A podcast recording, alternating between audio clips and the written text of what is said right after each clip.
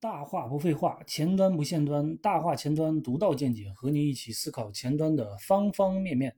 大家好，我是 Zero Mike。啊，今天聊的话题呢是个老生常谈的事情。啊，做事情到底需不需要功利心？啊，我认为进入社会后呢，进入职场之后很有必要。因为工作后你能花大量的时间学习，这种时间呢是稀缺的。职场当中都会考虑 ROI。那如果遇到个问题，公司啊给你几个月甚至半年的时间来研究，这种情况基本是不可能的，因为我们大部分人都不是搞科研的，是用世界上已知的技术在解决已知的问题，只不过有些技术是你暂时不清楚、不了解的，但是需要你较短时间内学习会，并且能够产生价值。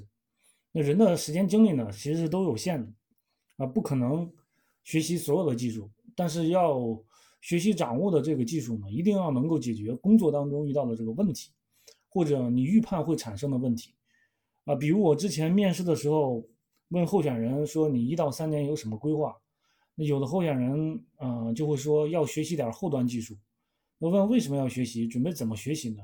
啊，基本上就答不上来了。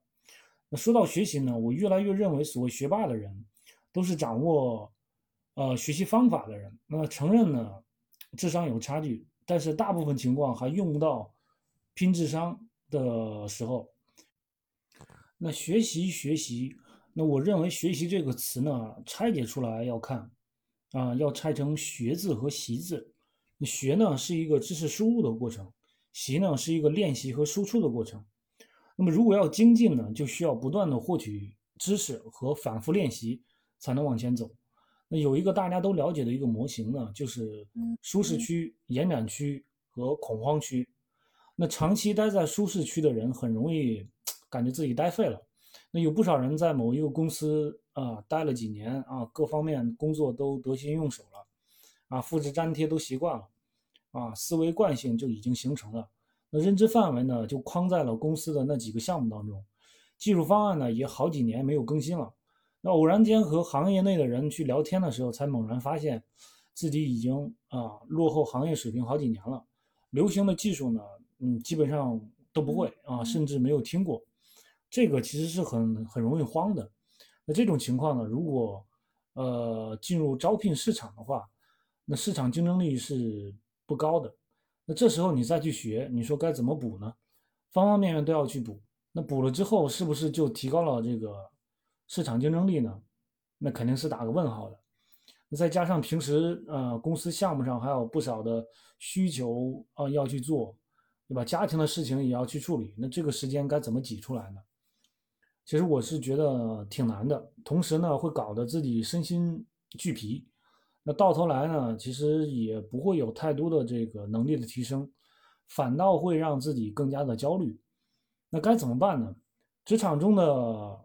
人事人事叫找人做事，也可以叫做借势修人。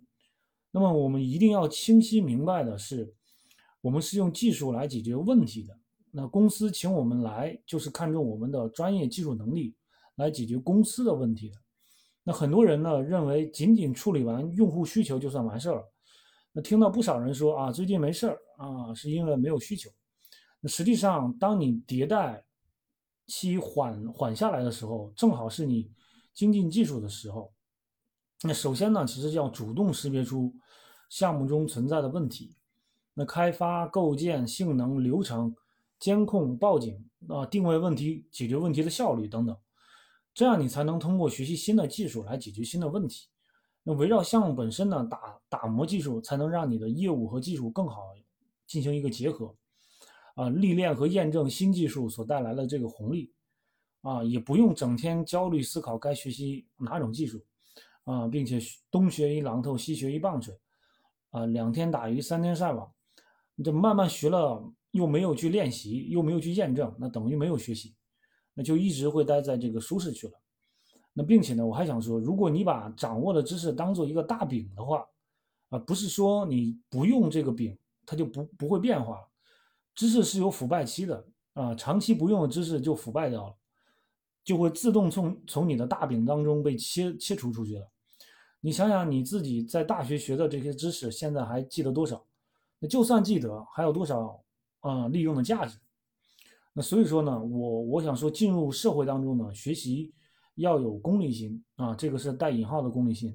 那找到这个核心的问题，找到你必须解决的问题去做啊，不断去学习新的技术知识和你要解决啊的问题做连接啊，这样的你的知识的大饼还会再摊大啊，你你也会在这个领域成为专家。成为脱离某个项目或某个公司后都能解决问题的人。